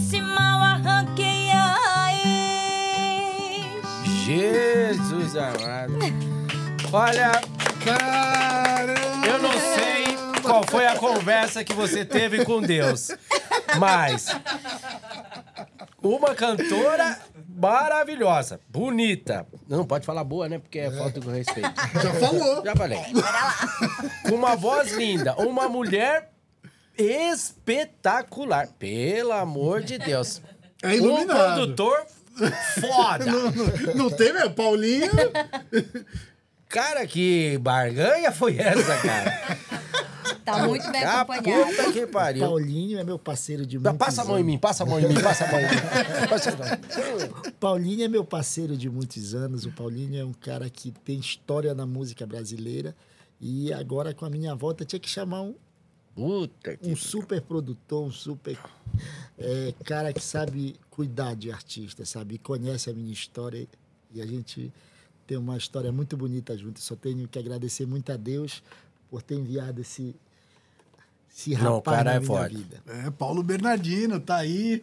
Obrigado aí pela presença, por ter Nossa, trazido o que- Chimbinha. Hoje a Paulinha tá aí também, É, que é a a Pa- a produtora Pa- lá do do direito Pode do Ser. Celso É. Paulinha e Paulinho. Temos Paulo uma Paulinho. dupla aí. Eu ia até te fazer uma pergunta aqui que, pô, já vi que o caminho que você vai trilhar agora não tem como dar errado, vai ser maravilhoso. que eu queria Deus saber quiser. quais que é as maiores dificuldades, os maiores desafios que vocês estão sentindo na pele agora para se reinventar, para voltar para mídia. Como é que tá esse lance aí? Como é que você tá sentindo isso? Olha, hoje tudo é diferente, né, meu amigo Pedro? Hoje o, o mundo ele mudou muito da época que eu comecei para cá. Na época a gente tinha o a gente sabia, a gente via, tinha o produto, tocava, colocava na mão o produto. Hoje a gente não vê mais isso, a gente não tem, não é palpável mais. A gente não tem a música na nossa mão, como a gente tinha o CD, sabia onde ia chegar. E às vezes ele se torna também mais fácil porque você tá aqui, coloca, sabe aonde toca. Na época a gente não sabia onde tocava. Hoje você sabe, tem aqui no seu celular, você sabe quantas vezes tocou, aonde foi que tocou, qual foi a região que tocou, se está tocando mais no norte, se está tocando mais no sul, sabe? Então, o que está mais difícil hoje é aprender a se reinventar no, no meio digital, que eu não, eu como eu fiquei afastado, Você é igual eu, eu odeio. e eu não eu não me atualizei no meio É, digital. dois. Eu entrei ano passado no Instagram, eu peço pra galera me seguir no Instagram. Nossa, você é nem tinha Instagram. Não. Eu tô vendo uma pessoa igual eu aqui. Semana Veio a pa- pandemia, eu entrei em Foi. tudo. Eu Ano passado eu entrei no Instagram e tenho uma pessoa que cuida hoje da, da parte digital e eu estou aprendendo a trabalhar com o mercado digital, que eu não sabia nada, nem sabia como funcionava para minha gravadora, o contato com o ser humano, com, com o produtor da, de rádio, com o diretor, era que valia, né?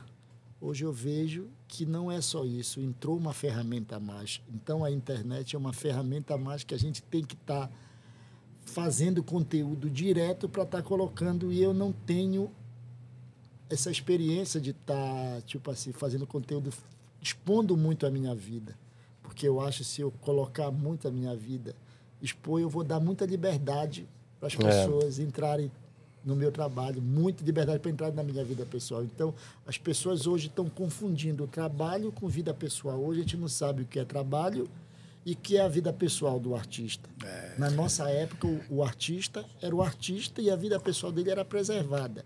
É, se ele vê ele como um vilão, É, aí não segue. mas eu eu vejo agora, sempre- nessa época, alguns artistas apoiando o lado, ou seja, é, hoje nós estamos Eu- eu- divididos eu em direita e esquerda. Eu sempre falei isso. A e o artista vida... é um ícone, né? É, mas eu- ele tá falando da vida pessoal. Sim. Foi o que eu sempre falei. Eu não exponho a minha vida pessoal na internet. Porque a partir do momento que você Também começou não. a expor sua vida pessoal, se tiver algum problema, Isso. você tem que dar você satisfação. tem que dar satisfação. Então Exatamente. eu exponho ali o meu cotidiano profissional. Porque é ali que as pessoas têm É que saber. Aí, foi isso que eu ainda não aprendi. Ainda não aprendi. Porque o artista hoje, a maioria, eles estão confundindo muito a vida pessoal com a vida profissional. Sim. E a gente não sabe se o cara está vivendo é um profissional ou expõe a vida. Mas- Daqui a pouco ele está levando a vida dele para cima de um palco, colocando a família dele Exatamente. em cima do palco. Porque ele tá Então, expondo- Chimbinha, eu sou uma pessoa assim, e todo mundo falava em mim, você trabalha com podcast, você tem que ficar ao par. Eu, eu faço questão de não. Às vezes eu vejo um negócio e minha esposa comenta. Você sabia que o, o outro lá, ele, ele brigou com a, com, com a esposa, ou ele bateu o carro? Não me interessa. Não me interessa. Eu gosto da pessoa, eu sigo. Eu não gosto, eu não vejo. Aí eu não vejo, eu não critico, mas você é um bosta, não, eu não curto. Quando eu gosto da pessoa, eu quero a pessoa que eu admiro naquele trabalho. Naquele trabalho. É, porque que a gente que vive dentro da televisão, a gente vê muita gente "É, e não vale bosta nenhuma. e a gente sabe, e o público ama, e a pessoa A é um cafajeste do cacete, é um lixo, demônio, e a pessoa, é, é fofo. Chega com sorrisão, É. muita coisa e não é aquilo. Não é bosta nenhuma. Então, Agora, me diz eu ainda não aprendi e nem quero aprender. Por isso que eu sou assim. É, essa nova é, É, Fa- deixa eu perguntar de novo. Ah, eu Cara. sou. Inte... Ela não tem ciúmes de viajar com ela? Ela viaja com a Ah, filha da mãe! Demônio! A minha esposa faz isso, cara. Faz o quê? Ela viaja comigo, eu com aquelas meninas no palco, ela acha que eu vou ter alguma coisa. Olha nos meus olhos. é, vaza. Eu, eu sou um cara respeitoso. Vamos, Vamos de de besteira. Vai. Vocês ainda tocam, você obviamente toca alguma coisa da banda Calypso.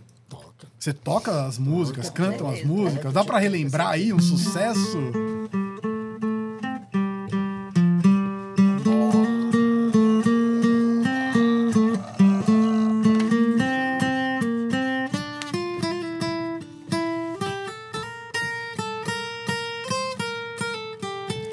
O amor que sinto por você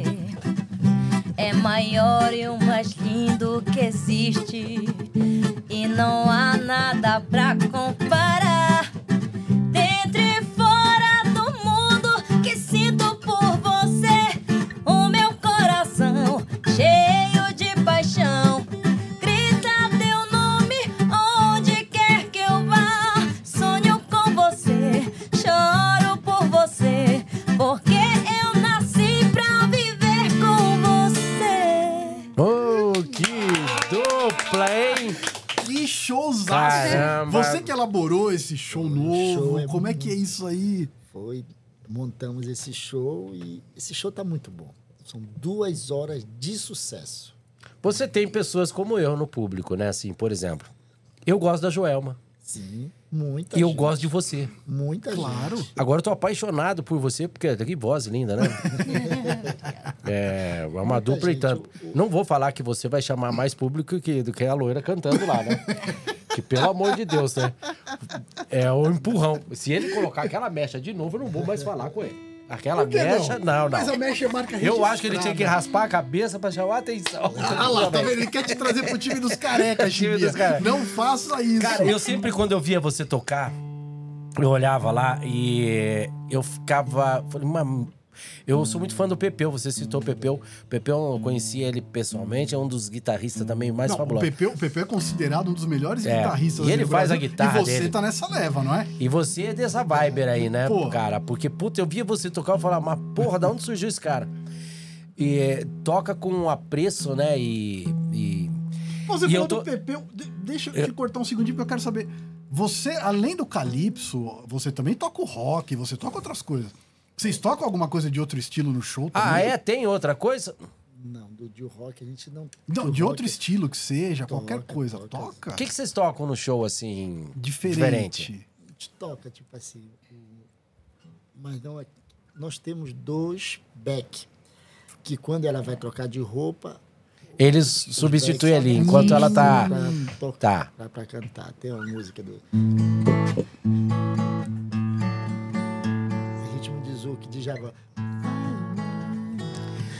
Coricina, por você. Essa música é linda, É, né? O tom dela é difícil. E você toca alguma coisa, canta alguma coisa diferente aí? Que dá pra dar uma palhinha pra gente ouvir tua voz aí? Ela Ó, ó, eu, ó, eu colocando eles em saia justa. ter- ela canta tudo que ela Qualquer canta. coisa. Só Tá, agora gente- só de você nós não fizemos esse parênteses, porque você Ah. deu uma sorte danada, né? E estar ao lado dele e ele de ter Sorte uma não, voz talento. maravilhosa. Que sorte, Sorte viu? não, Porque, talento. pá, não, Talento. vamos falar. É. Eu dei sorte de estar do lado do Ratinho, porque, né? Não, eu Senão, sorte. hoje eu tava é que você entrou vendendo... no Ratinho? É, porque- é dó. o meu foi pena, não foi talento. Foi? É, e hoje eu não saio porque eu sei um monte de coisa. Tocar. Tantos anos fazendo cagada junto.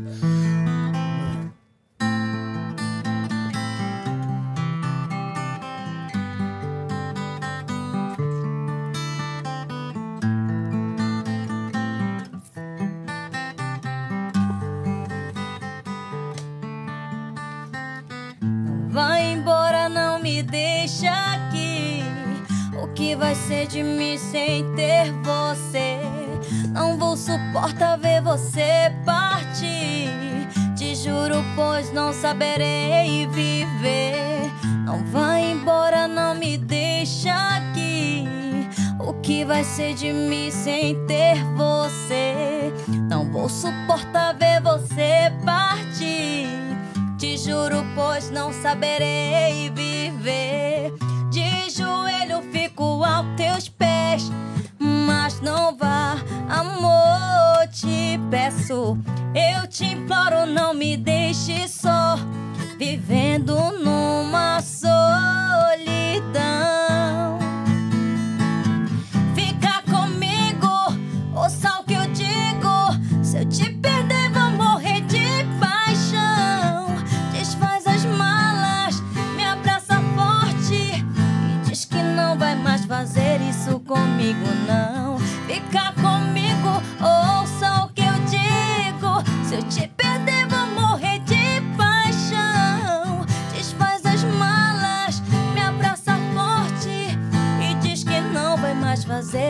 Comigo, não.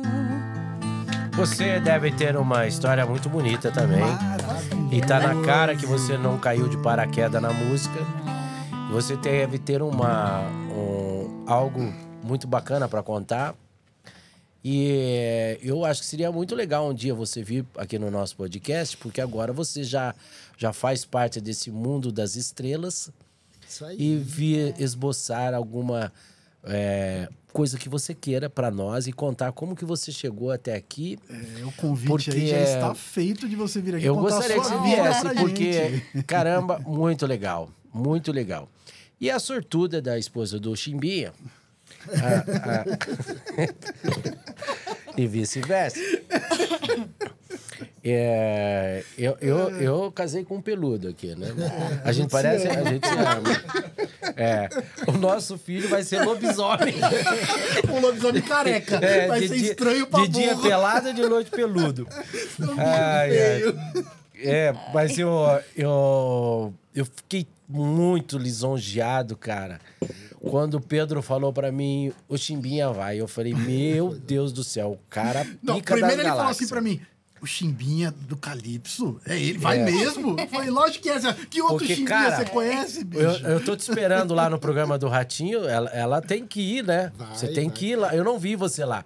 E eu falo que o meu mundo é o, o que eu vejo lá no palco e em casa. Eu sou muito. Eu não vou em Shows. baladas, eu não vou. Eu moro em frente ao Allianz Parque, no meu apartamento. Eu não vou.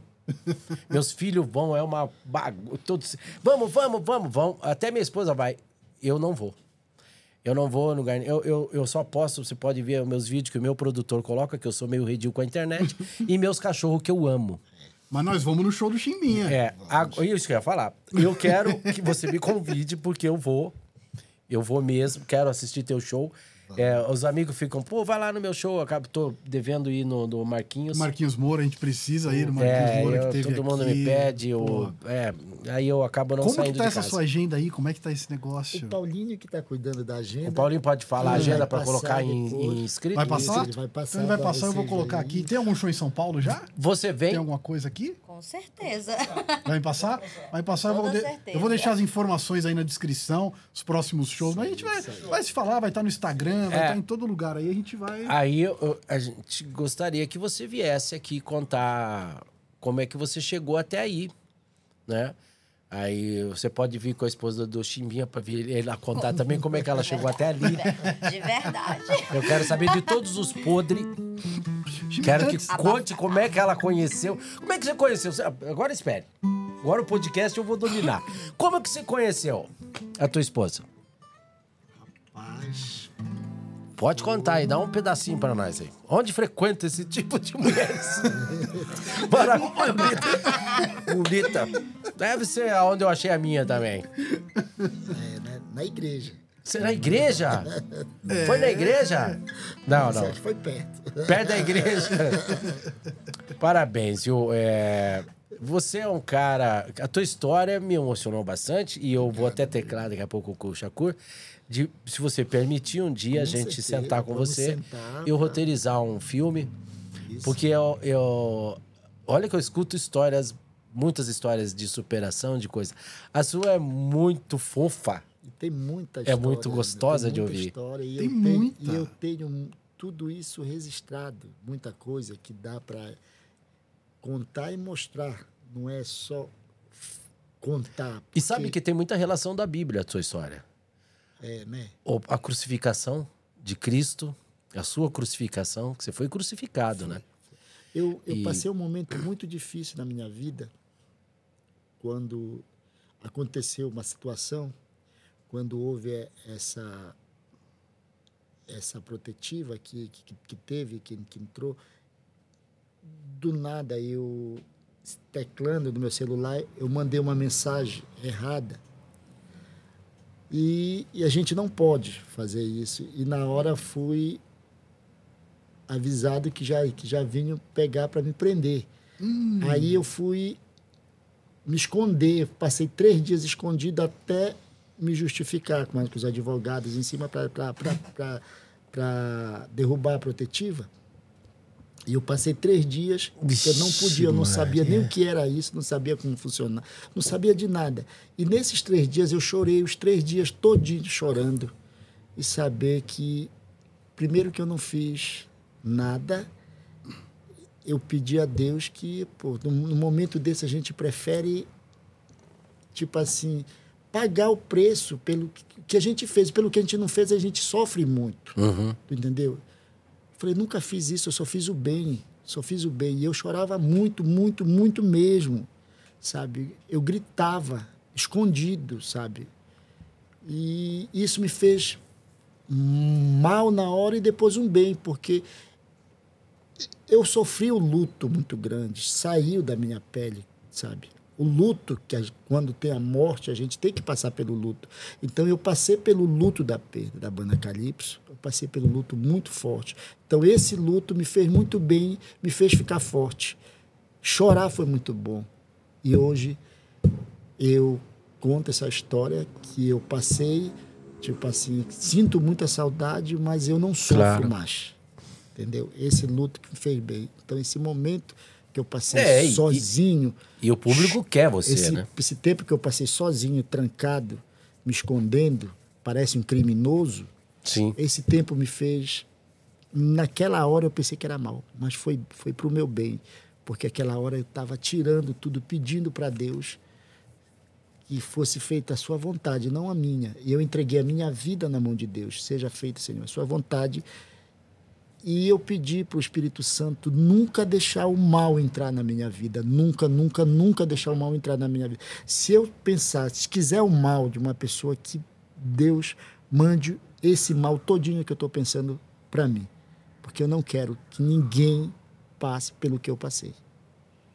Que legal você chegar aqui. pô. Por isso que eu queria. é, eu acho que é uma história muito legal pra. Sim. Eu, eu me apaixonei. E você, pô, você pegou esse momento aí, se incubou ali, se guardou, e agora você tá surgindo, renascido igual uma fênix. Tá até de vermelho aí, numa, É. numa vida nova, numa roupagem nova.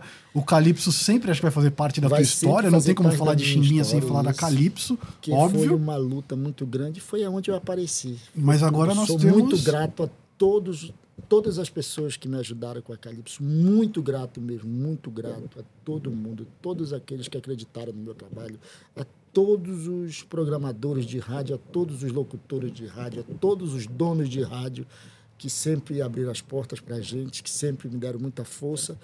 E eu sou grato a todos mesmos, aos divulgadores, a todo mundo.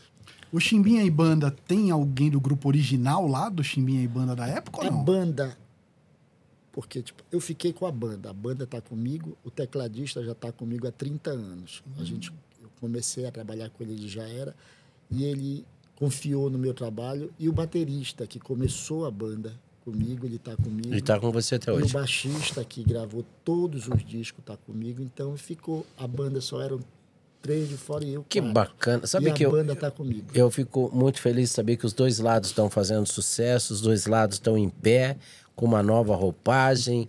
E Deus é muito bom nisso aí, né? E- Isso aí. Ele sabe trabalhar. E a vida continua e, a- vida e o continua, público vamos quer vocês. Vamos. Ela veio de. Brasil, né? Eu sou muito brasileiro, até debaixo d'água. Veio de, de- E é, ter você aqui, eu já gostava de você, cara. Eu não, não sou de jogar. Tanto que eu falei do teu topete que eu não gostei. Aquele. Antes da gente se despedir, cadê Mas- o Santos? Eu- pega lá, Traz o pega- Santos pode aí. pegar lá pra mim. Alguém pode pegar Mas eu quero te aqui? falar um Pô, né, negócio, cara.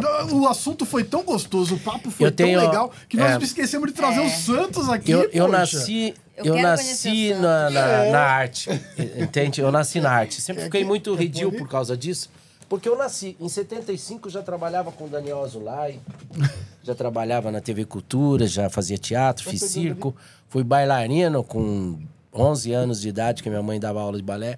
Eu sempre tive dentro da arte, sempre admirando os grandes, as grandes coisas. Mas eu nunca fiz nada para ser conhecido, sempre para ser reconhecido. Nunca gostei. Tanto é que eu não queria fazer podcast de cara limpa, porque eu não queria que ninguém soubesse que era eu. eu gosto de ficar... É verdade, não queria. É, eu gosto Não da minha queria. ca... eu gosto de ficar na minha casa. Pega com o meus cachorros. pra- pra fazer eu sou os meio doente nisso, sabe? aqui. Eu sou muito família. Não gosto de putaria, não gosto de porra nenhuma. Não gosto de fazer lugar nada, não gosto de nada. É nada. mentira, isso aí, ó. Sabe o que, Não, que é? Eu, vou- eu vou caguetar ele aqui, Chimbinha. Ele não queria aparecer de cara limpa, porque agora que ele tá aparecendo de cara limpa, ele tá ganhando um monte de apelido. é, é, os caras que escrevem ali no chat toda hora falam assim: estão falando que ele parece o, o Oscar Maroni, o do- dono do Bahamas. Era bom, Aí- né? É. Aí já falaram que ele parece o tio Chico.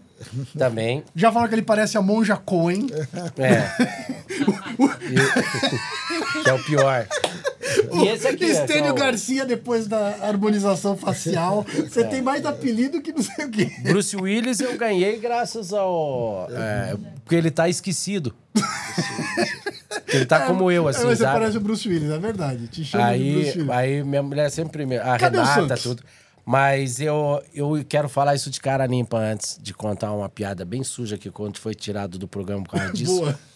Essa piada me tirou do programa, nem é minha, tá na internet. Eu não conto nenhuma piada minha. Eu tenho duas que eu criei nesses 60 anos. Bora. o resto tudo eu copiei. É, eu gostava de você. Hoje eu tô apaixonado por você Muito obrigado. apaixonado. Vai ser uma foda eu passar no, no, no, na- no TikTok ou qualquer lugar e não parar pra curtir algo teu ou olhar você, como eu já fazia antes, mas agora com mais apreço. Muito obrigado. Que história maravilhosa. Deus te proteja, te abençoe, Obrigado. aos seus filhos, aos teus netos. É, e obrigado por sentar nessa cadeira aqui, na nossa sala, no nosso podcast. Que Deus te abençoe. Eu também quero agradecer Muito obrigado demais de aí você ter tirado um, tempinho, vocês terem tirado aí um tempinho na agenda de vocês, que eu sei que tá bem cheia, vocês nem ficam muito aqui em São Paulo e pegaram hoje o dia, vieram É, até aqui. você fez a gente ficar mais E, famoso. Cara, você é grandioso, você tem uma Muito obra obrigado. muito grande aí pela frente, ainda com a Jéssica aí junto, vocês têm uma dupla aí que eu tenho certeza que vai fazer muito mais Não, a sucesso. Jéssica nem gosta de olhar, porque eu, eu, eu olho Como pra... que acha vocês nas redes sociais? É, Jéssica, como que acha você quando tá sozinha? Na rede social. Ah, na rede social. Olha Eu só, Chimbinha. É, Chimbinha Oficial, o Instagram. Youtuber Chimbinha e Banda. E pra me achar nas redes sociais, Jéssica Rodrigues Off. Off? É off? Off. É off do quê? O-O-F. Ah, tá em off. Tá em off. entendi. Jéssica Rodrigues Off. Bom, eu tô no OnlyFans. Quem quiser me encontrar lá, entra lá no OnlyFans. O que, que você tá fazendo no OnlyFans? Ah, se tinha sido... O que, que você mostra no OnlyFans? Ah, eu tô fazendo comercial de produtos para enjoo. Você que trabalha com Engov, saúde de fruta, Eno, quiser anunciar o meu OnlyFans. É, eu, entro, eu apareço. Se você não depositar, eu mando. Se você não depositar 50 dólares, eu mando foto minha nu. Você manda nudes? É melhor depositar, galera. Ah, mas ontem eu fui contar que o pior. Eu tava no programa, fui contar assim: olha, o pior inquilino é o espermatozoide. Que papo é esse? É, ele mora com os irmãos dele na casa do caralho.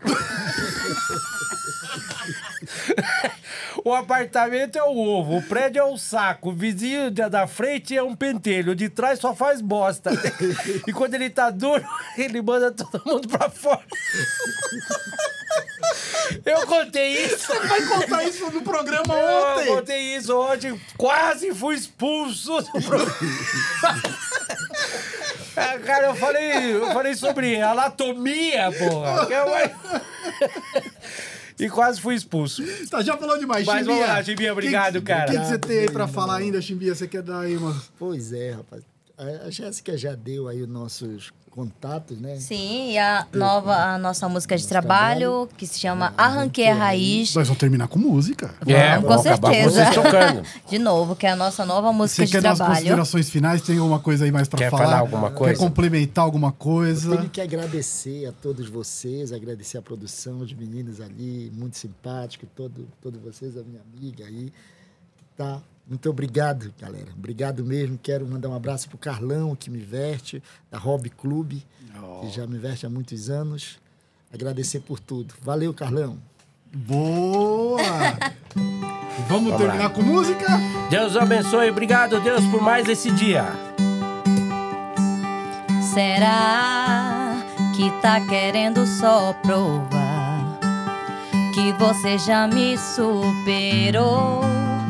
Ou tá querendo investigar se eu arrumei um novo amor? Será que já se arrependeu da mulher que você perdeu? E agora que eu não quero mais você aqui, não. De novo, não. Te avisando, não me ligue mais.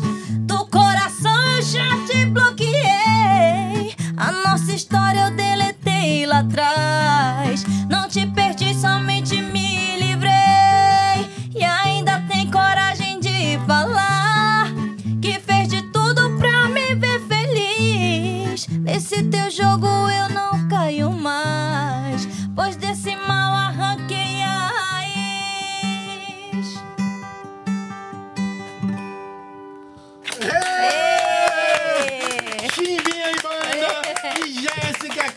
Salada Cast. Galera, deixa aquele like e compartilha pra mais pessoas verem essa história maravilhosa. Caiu como Romeu e Julieta. Não dá, né? O queijo sem o, o doce. Emocionante ter vocês aqui, de coração. Obrigado. Parabéns, obrigado, obrigado, meu Deus, por mais esse podcast. Obrigado a vocês que acompanham a gente. Que Deus abençoe. E é claro, só senta aqui quem é foda. Foda! Dá um tchauzinho ali pra câmera do geral! Vamos!